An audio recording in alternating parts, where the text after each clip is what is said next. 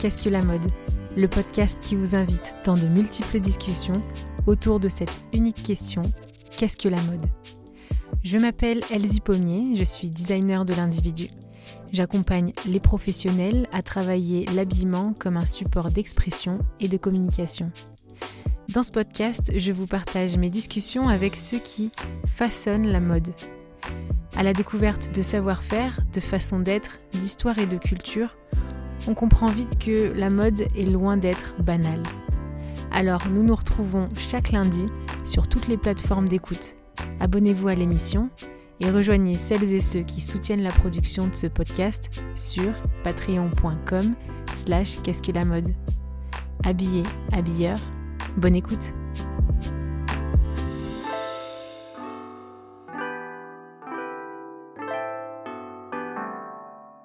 Bienvenue tout le monde, bienvenue chers auditeurs et auditrices. Alors aujourd'hui, si je vous dis journalisme, à quoi pensez-vous? C'est certain, on vient pas à penser directement mode, et pourtant, sans presse, on serait loin de la dynamique de ce secteur. Et pour discuter de ça, j'ai invité Renaud Petit qui est journaliste. Bienvenue Renaud. Bonjour. Alors, euh, on demande souvent aux journalistes, voire tout le temps en fait, de parler pour les autres, mais euh, parler de vous et de votre activité, c'est plutôt rare. Alors, merci beaucoup d'être venu et sur Qu'est-ce que la mode Première question, en quoi consiste ton activité? Moi, je suis, donc tu l'as dit, journaliste. Donc, je travaille avec des. Alors, j'ai travaillé d'abord avec des médias étrangers sur des questions de mode. J'ai travaillé avec des médias notamment basés à Hong Kong, aussi un média basé à Taïwan, euh, mais depuis Paris, je travaille depuis Paris. Ensuite, j'ai bossé avec des médias français sur euh, différents types d'actu, pas que mode. Et puis maintenant, je suis vraiment sur de la mode principalement de la mode consciente, euh, donc mode durable euh, ou inclusive. Euh, je travaille aussi sur les thématiques de culture, notamment la culture des minorités queer. Et je travaille aussi sur d'autres thématiques qui ont rien à voir, sur plutôt l'innovation et les évolutions urbaines. donc voilà, mon métier, c'est d'approfondir ces sujets, c'est de me poser des questions parfois en tant que citoyen sur parce qu'on peut aussi se poser des questions citoyennes sur la mode, euh, c'est pas forcément euh, impossible, c'est pas un sujet qui est si trivial que ça. Et euh, bah, j'essaie d'apporter une réponse avec bah, différentes ressources que je vais aller chercher. Tu as un peu répondu à cette question que j'avais, c'est quoi le... Enfin, journalisme, c'est un bien grand mot, puis on met un peu tout ce qu'on veut derrière. Mais comme je te disais sur cet épisode, j'aimerais bien qu'on être initier concrètement à, cette activité qu'on on entend tous parler de journalistes, on, lit tous des médias, mais concrètement, comment ça fonctionne en fait? Bah, J'espère déjà qu'on lit tous des médias. sinon ça oui, pardon, je suis partie sur comme si tout le monde, mais j'espère, oui. j'espère bah, concrètement. Bah, si la question c'est de savoir Qu'est-ce que ça veut dire concrètement d'être journaliste Je pense qu'on a euh, différentes façons de, prévoir le truc. Enfin, journalisme, c'est un, mot qui finalement regroupe pas mal de différents métiers. Enfin, on ne fait pas la même chose quand on est euh, journaliste, je sais pas, euh, journaliste reporter d'images, par exemple. Donc, c'est les gens que vous allez voir prendre des photos et des vidéos en manif, par exemple. Eux, ils font un métier, finalement, c'est, avant tout des photographes, d'un point de vue technique, mais ils sont journalistes. et quand on fait des métier, euh, on va plutôt chercher à, créer de l'information. Euh, moi, mon point de vue, c'est qu'en tant que journaliste, notre métier, c'est pas tant de créer du savoir. Tout à l'heure, je disais, on répond à des questions, mais on crée pas de savoir. En fait, on essaie de donner la parole à celles et ceux qui ont euh, le savoir, concrètement. Donc, on relaie de la connaissance, on essaie de lancer du débat ou, d'y contribuer. C'est peut-être un peu mieux d'y contribuer que de le lancer parfois. Et, souvent on se dit bon au XVIIe siècle euh, on faisait un journalisme de transmission où euh, on allait un peu éduquer comme ça puis ensuite au XIXe siècle on a fait beaucoup de journalisme euh, d'opinion. Tu vois où on faisait beaucoup enfin on a un peu cette vision du XIXe siècle c'était journalisme de tribune. Et puis maintenant on ferait du journalisme d'information. En fait ça veut rien dire il n'y a pas du tout de différence entre ces trois trucs là c'est un vrai travail de oui de recherche en fait. Comme tu disais j'aime bien ce mot enquête. Enquêter bah, Tu disais que c'était aller rencontrer des personnes, aller leur donner la parole, interviewer. Ouais, c'est beaucoup de collaboration en fait. Oui, bah, on peut pas vraiment être journaliste euh, tout seul. En fait, si on est journaliste tout seul, soit on est, soit on est savant intellectuel, bah, c'est très bien, mais c'est pas du journalisme. Euh, soit on est chroniqueur et c'est pas tout la même chose. Je pense que c'est un des, c'est un aussi des gros problèmes qu'on a avec euh, les médias, c'est de un peu mélanger comme ça un peu les métiers.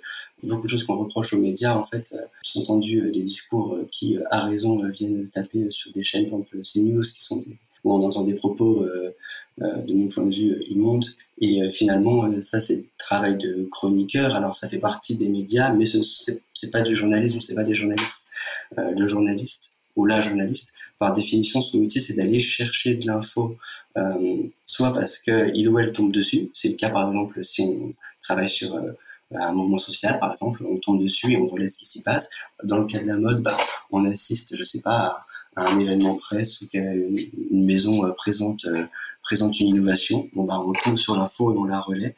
Soit on a, on poser une question en essayant d'y répondre euh, à l'aide de, témoignages. C'est ça qui exige beaucoup, beaucoup de temps. Alors, l'idée de, d'enquête, normalement.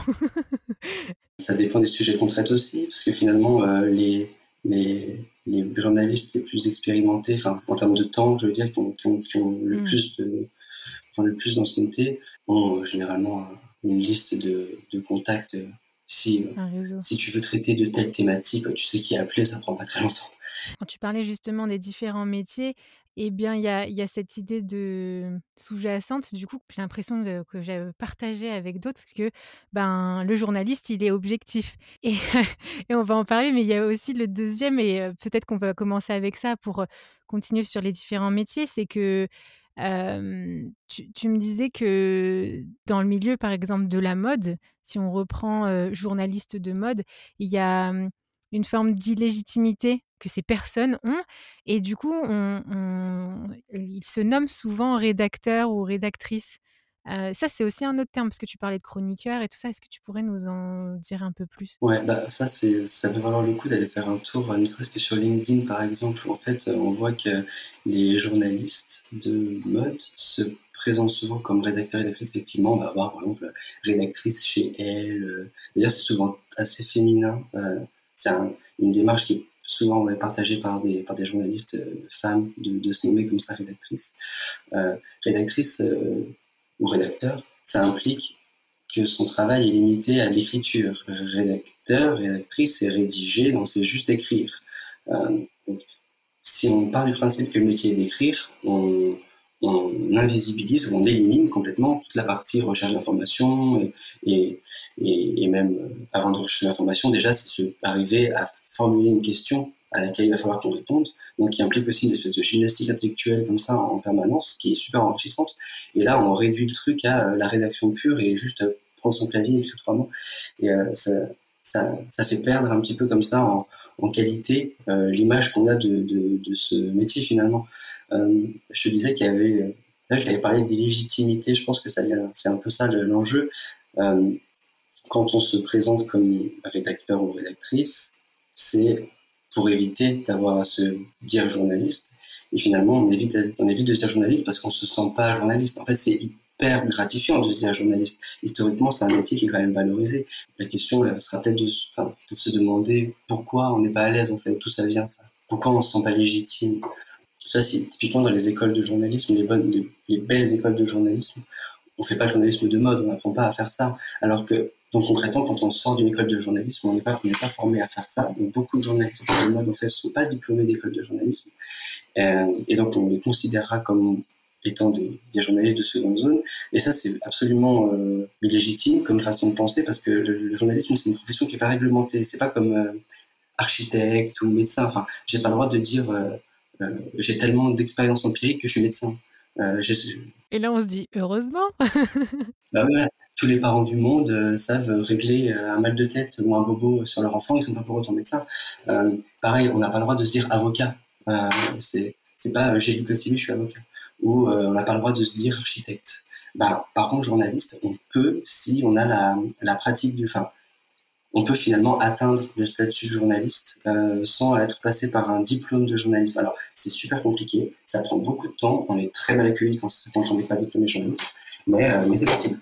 Je pense qu'il y a un autre problème là-dessus, enfin une autre raison qui fait qu'on se sent illégitime quand on est journaliste de mode, c'est que dans l'imaginaire collectif, on a beaucoup, on a beaucoup dévalué donc l'image des médias de mode. Finalement, les magazines de mode, c'est les magazines féminins euh, qu'on qualifie de féminins, et du coup, c'est des médias qu'on considère collectivement comme vides euh, de sens et d'intérêt, et, et tout le monde est d'accord avec ça. Et parallèlement, on a beaucoup renforcé l'image du journalisme.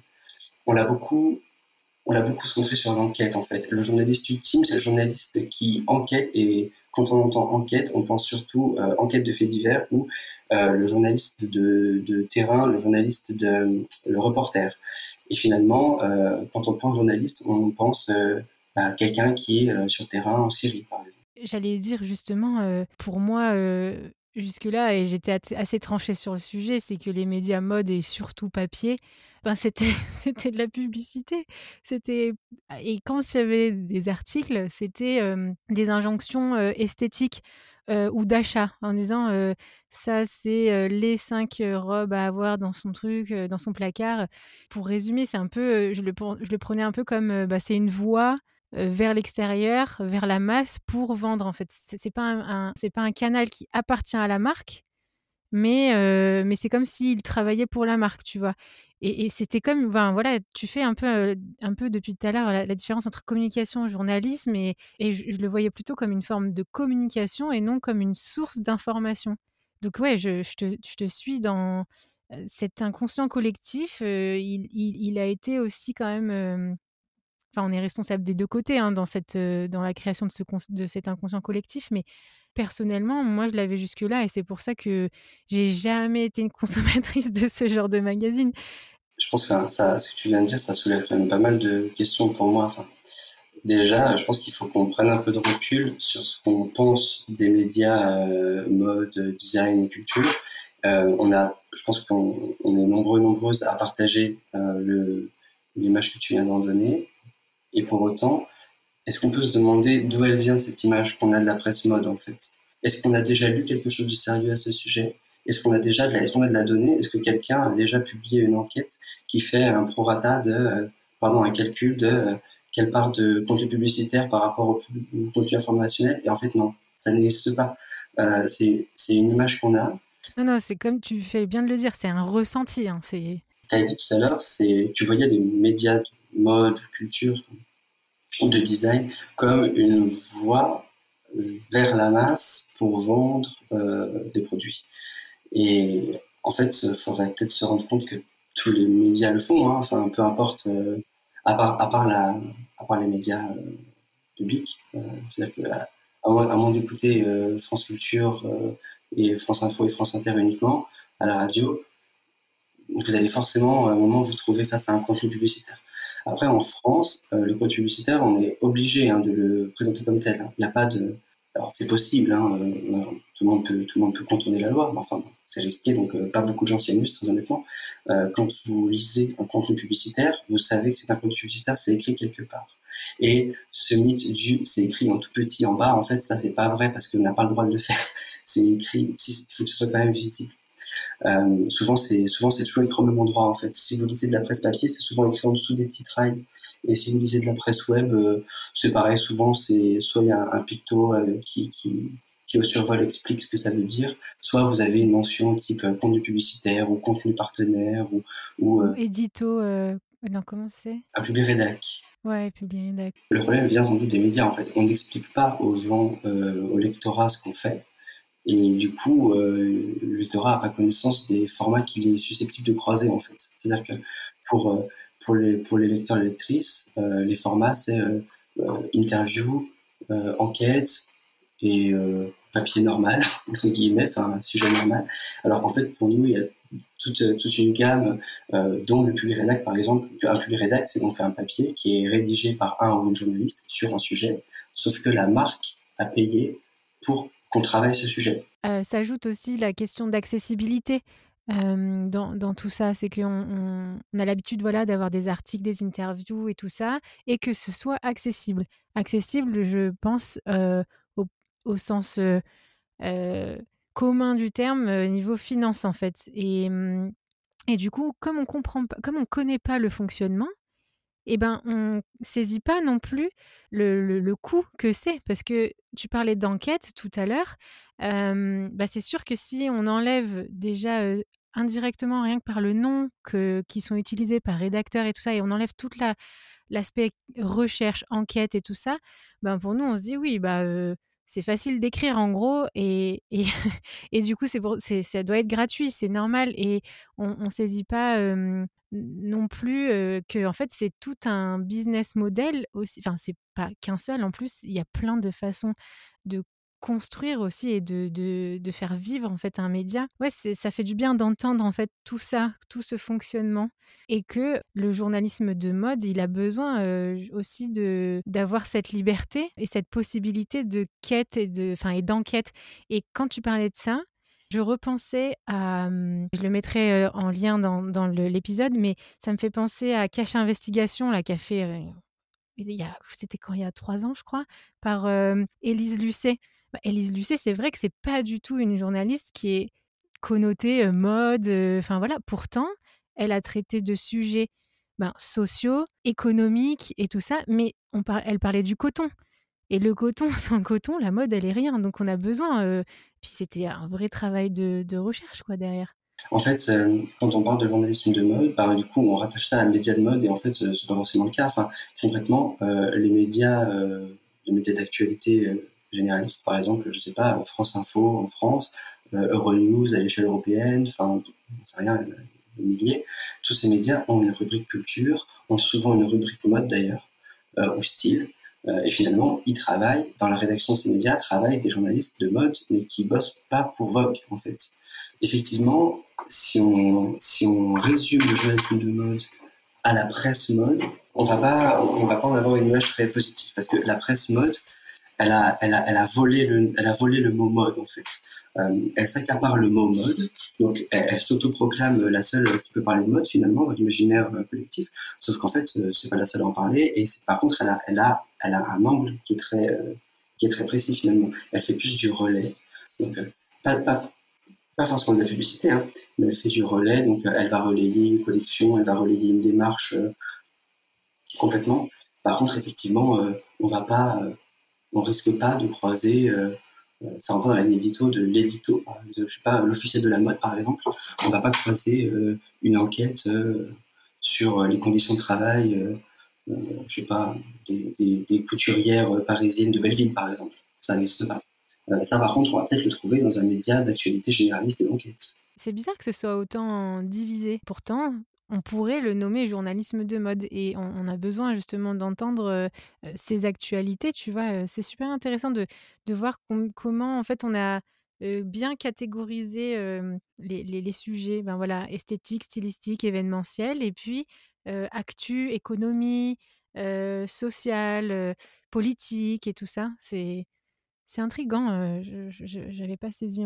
Même quand on parle de journaliste d'actualité, en fait, ça, il y en plein.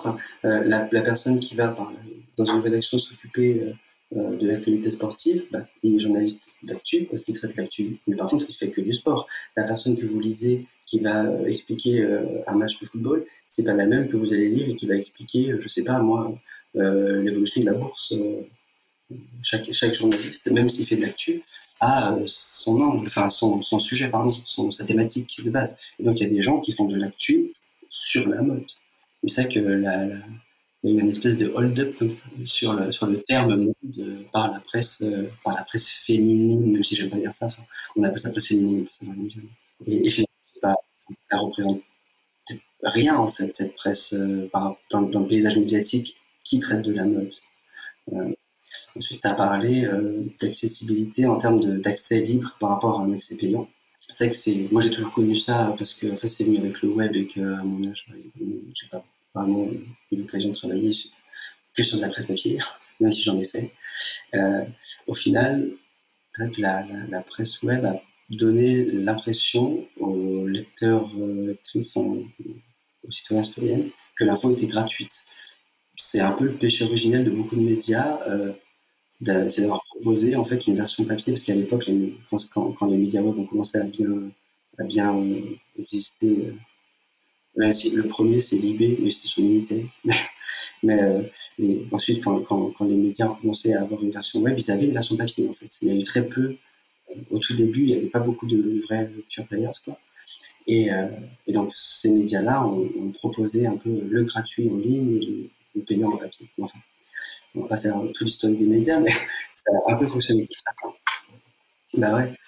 Du coup, on a l'illusion que, que l'info est gratuite, alors qu'en fait, c'est pas le cas. Donc, forcément, proposer de l'info gratuite, ça implique de gagner de l'argent ailleurs, en fait, que sur les ventes, ou que sur l'abonnement. Si on parle de web, c'est un abonnement. Forcément, si vous proposez de l'info gratuite, euh, vous allez devoir donc chercher de l'argent ailleurs, en faisant de la publicité, en faisant du contenu sponsorisé dans des pubs rédac, ou en demandant, euh, ou, en payant très peu vos journalistes. Ou en faisant un Patreon. oui, aussi. mais... voilà, qu'est-ce que la mode C'est comme ça? Parce que c'est vrai que j'ai fait, ben oui, j'ai fait le choix de, de me dire, bah, j'ai pas envie d'avoir de la pub euh, qui pop comme ça. Euh, mais c'est vrai que oui, c'est comme c'est du temps, justement, du temps, un investissement. Ah ouais, et puis ça prend. Bah, du coup, euh, j'ai pas envie de, de, de, baisser en qualité. Je veux plutôt justement augmenter en qualité comment investir parce que du coup j'ai investi beaucoup de mon temps déjà et puis et c'est vrai que c'est toute une réflexion, une éthique aussi sur ça, demande des choix éthiques. Je voulais juste poser cette question justement est-ce que il y aurait pas cette idée de de, slow journalisme? On parle de, slow fashion.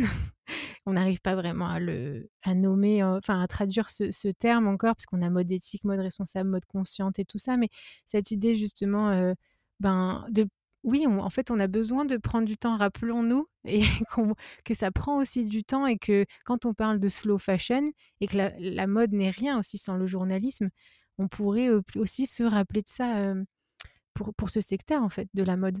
Parce que quand tu as commencé à dire lancer un Patreon, en fait, c'est des méthodes qui sont utilisées par d'autres. Pour les, podcasts, c'est assez commun, mais par d'autres types de médias, notamment de médias écrits euh, mais qui ont du coup d'autres types de formats. Parce que le Patreon ou, euh, ou je sais pas, le Kickstarter par exemple, le financement participatif, ça, ça implique de travailler sur un autre rythme en fait. Parce que en faisant ça, on on ne voit pas venir la finance. Euh, donc en fait, on, on récupère des fonds, on publie, on récupère des fonds, on republie. En fait, il y a une espèce de, de rythme comme ça qui est bousculé, alors que sur un média normal, en fait, on publie en permanence et euh, bah, l'argent tombe mensuellement par les abonnements, par les achats, par les publicités. Et euh, donc, ces, modes de financement ont quand même permis de lancer euh, des médias qui, peut-être on va pouvoir les qualifier de médias de slow, slow journalisme comme ça. Je pense à la newsletter Vert, je sais pas si ça te parle. Bah, abonnez-vous, c'est vraiment super bien, c'est gratuit du coup.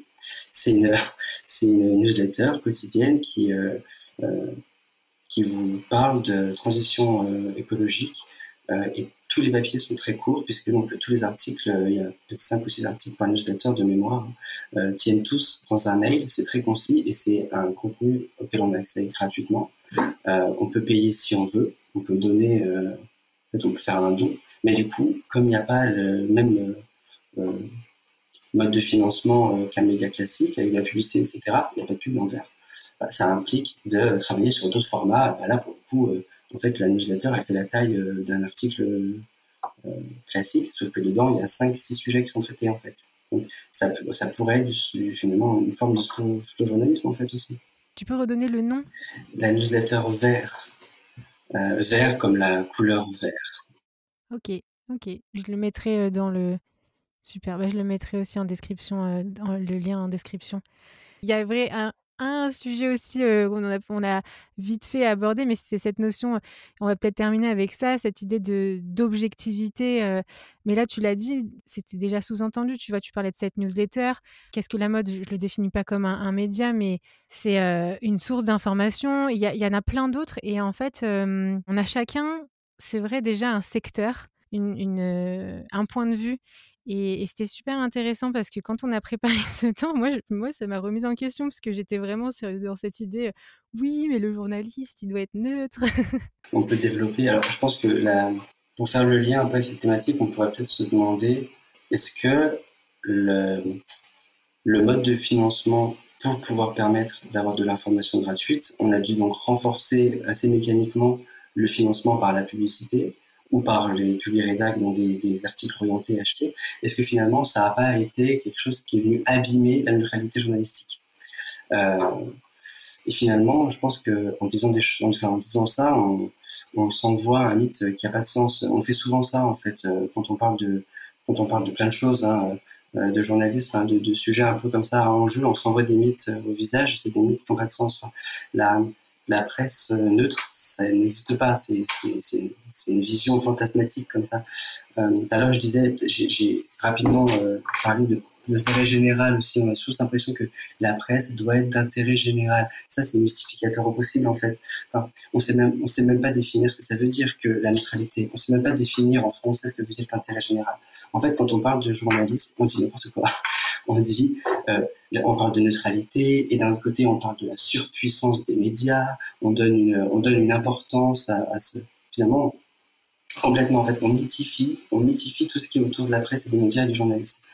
Euh, finalement, ça nous empêche un peu de chercher là où les mécaniques sont néfastes, parce que aussi on se trouve un ennemi qui est vraiment très facile à, désigner, c'est le journalisme non neutre, c'est le média orienté.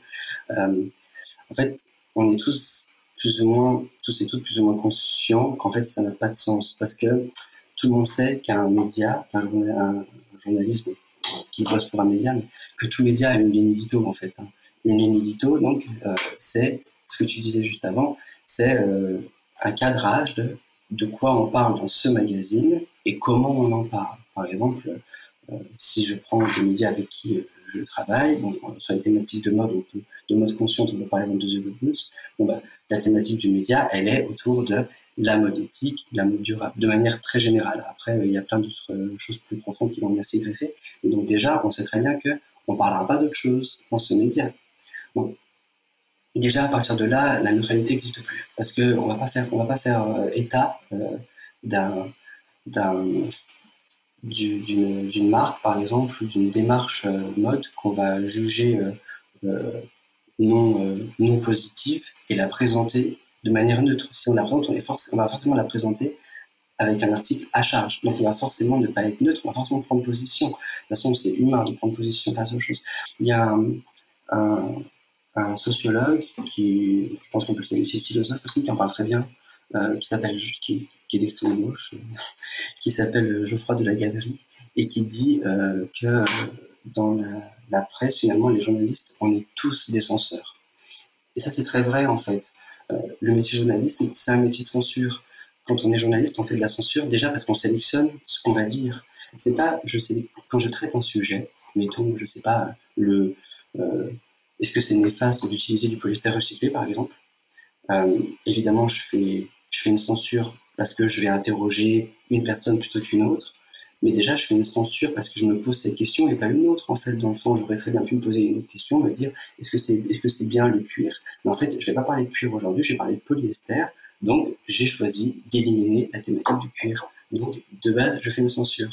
Comme tu l'as dit, pour le lectorat, comme pour euh, les, les mmh, professionnels du milieu, ça, c'est un poids qui, qui s'enlève. Et puis, justement, qu'est-ce qui, et ça sera ma avant-dernière question, mais qu'est-ce qui te fait écrire, toi, alors, qu'est-ce qui te fait, qu'est-ce qui t'anime en tant que journaliste?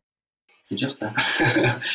euh, bah, concrètement, bon, ça, couple, mais concrètement, c'est pas l'argent. mais euh, même si c'est tellement, tellement profond comme question que va peut-être pas la traiter maintenant. Euh, bon, déjà, euh, tout à l'heure, quand tu as, dit que écrire, ça t'a un peu soulevé cette idée de écrire, c'est aussi un plaisir et du coup, c'est pas ça. Oui, c'est vrai qu'on aime, on aime écrire, si on le fait, c'est qu'on aime ça, donc on a un peu de chance quand même de faire un, un métier qui nous intéresse. Surtout, la, pratique de l'écriture est plaisante. Mais bon, je pourrais écrire autre chose, hein, je pourrais faire autre chose que du journalisme. Ce que je trouve vraiment intéressant, c'est que euh, c'est un des seuls métiers, je pense, où on peut être, euh, en fait, qui est aussi intellectuellement enrichissant. C'est-à-dire que c'est un métier dans lequel on peut se poser des questions et on est payé pour y trouver des réponses. Et ça, c'est génial parce que je pense que chaque citoyen, chaque citoyenne se pose des milliers de questions, mais n'a simplement pas le temps de chercher la réponse. Euh, déjà parce qu'on ne sait pas qui interroger, puis surtout parce qu'on a autre chose à faire en dans la journée. Euh, nous, c'est notre métier de chercher des réponses. Donc en fait, avant d'écrire un papier, avant qu'il soit publié, bah moi j'ai la réponse et je trouve ça génial en fait d'avoir discuté avec des personnes hyper enrichissantes. Enfin, je passe, je, dis je, mais je parle de tous les journalistes de manière générale. Hein. On passe beaucoup de temps. En fait, notre métier, c'est quand même de lire des, lire des choses très intéressantes, de discuter avec des experts et des experts. Enfin, je, des fois, je me rends compte quand même de la chance que j'ai. Je suis initialement pas formé à être euh, un sachant, c'est ce que je disais juste avant. On n'est pas des chercheurs, on n'est pas des intellectuels, on pourrait l'être, mais c'est pas notre métier. Pour autant, on passe notre journée à discuter avec des gens qui ont des connaissances fabuleuses sur des sujets. Enfin, euh, on, passe notre temps à. Je, trouve ça fabuleux de me dire que j'ai le temps de lire euh, les rapports de l'ADEME. c'est génial de faire ça finalement, et en plus je peux les comprendre. Et si je les comprends pas, parce que comme tout le monde, parfois je ne comprends pas. Si je ne comprends pas, bah, je peux aller demander à l'ADEME de m'expliquer et ça c'est quand même fabuleux. Je finis toujours euh, l'épisode comme ça avec euh, est-ce que tu aurais un, livre, euh, un ouvrage à, nous partager? Donc voilà. Donc je disais, il y a beaucoup de journalistes qui finalement, à force de pratique, deviennent extrêmement sachants, extrêmement sachants sur leur sujet et donc arrivent parfois à avoir des niveaux de connaissances extrêmement pointus qui sont complémentaires au travail des chercheurs et des chercheuses de diversité que je place clairement euh, on top de la pile des intellectuels de ce monde. Hein. Et euh, je pensais à la journaliste euh, Anne-Sophie Novelle qui a travaillé donc pour Le Monde notamment, qui a traité de questions d'économie collaborative, d'écologie, de transition énergétique, d'innovation sociale aussi beaucoup. et donc elle a écrit plusieurs bouquins. Hein, je pense qu'elle m'en voudra pas de dire ça, maintenant elle a quand même 40 ans, donc elle a, beaucoup d'expérience de, son métier finalement, et euh, elle a écrit beaucoup de livres sur les questions, euh, sur les questions d'écologie au sens large qui sont euh, très, très intéressants. je peux te citer un si tu veux, faut que je retrouve sur sa biblio. tu, veux que je te cite un? Alors, oui, bon. de toute façon, c'est trop tard. alors, il y a celui-là qui est bien. Je peux aussi t'en donner un récent, parce qu'elle a publié un livre qui s'appelle économie du partage, enjeux et opportunités pour la transition écologique. Mais bon, ça, c'est une étude de recherche, alors c'est pas très très digeste, puis en 2014, c'est pas très sexy. Mais sinon, elle a publié euh, Du jetable au durable pour en finir avec l'obsolescence programmée, qui a été publié en 2017 aux éditions alternatives. C'est intéressant comme bouquin. Et donc, ça, c'est finalement quelque chose qui a été rendu possible par sa pratique du journalisme. En fait, elle a tellement enquêté sur ces sujets qu'elle a acquis un réseau d'experts et d'experts qui ont pu la nourrir tellement qu'elle a pu mener une réflexion euh, qui, dépassait finalement le cadre de ces articles. Euh, enfin, là, je fais l'éloge d'Anne-Sophie Nouvelle, mais il y a énormément de journalistes qui font ça et c'est super intéressant. Euh, donc voilà. Pour la mode, c'est un peu différent parce qu'il y a assez peu de place pour la littérature de mode. C'est autre chose. En fait, la littérature de mode, elle est souvent très visuelle. la littérature de mode de qualité, en fait, c'est des bouquins tachés. Et, et c'est pas, pas le plus intéressant. Mais euh, donc, du coup, les, savoirs sont produits majoritairement en dehors du journalisme. Euh, et finalement, enfin, en dehors du journalisme, non, je veux dire, en, littérature. Par contre, la, je trouve que la presse mode, enfin, je répète la phrase que je l'ai commencé. Je pense que la presse qui traite de sujets mode, y compris la presse généraliste, donc pas que les médias de mode, euh, produit des savoirs qui sont extrêmement profonds et qu'il est vraiment important de, de lire. Euh, on en trouve euh, dans des médias euh, comme Le Monde, évidemment. Euronews, je conseille aussi, c'est souvent publié en anglais, mais c'est donc un, média qui a une approche de l'actualité qui est trans-européenne. c'est des, médias donc d'actualité, mais qui publient des contenus liés à la mode qui sont extrêmement profonds et, et dont il faut qu'on prenne connaissance. Souvent, on a peur de cliquer sur euh, les onglets style de ces médias, parce qu'on a l'impression qu'on va y trouver, bah oui, on dit qu'on va y trouver des chroniques, euh, j'aime, j'aime cette robe, j'aime pas cette robe, et en fait, on y trouve, en fait, on y trouve des choses ultra profondes, et ça vaut vraiment le coup d'aller jeter un œil. Ouais. ouais, donc, donc euh, allons, allons dans, dans, ces onglets dits style, et allons plus loin que ben, ce cliché qu'on a justement de, du journalisme de mode donc merci beaucoup pour cet éclairage, euh, Renaud, sur euh, le journalisme de manière générale, mais aussi euh, journalisme de mode. Et on a, ouais, on a élagué pas mal de, clichés, et moi-même, hein, j'en ai bénéficié, j'avoue. Et, et, et donc encore merci. Et puis, ben, vous, pour les auditeurs, vous retrouverez les différentes références dont on a parlé euh, en description. Et puis, ben, Renaud, à une prochaine. Hein. Merci. Bienvenue. Merci.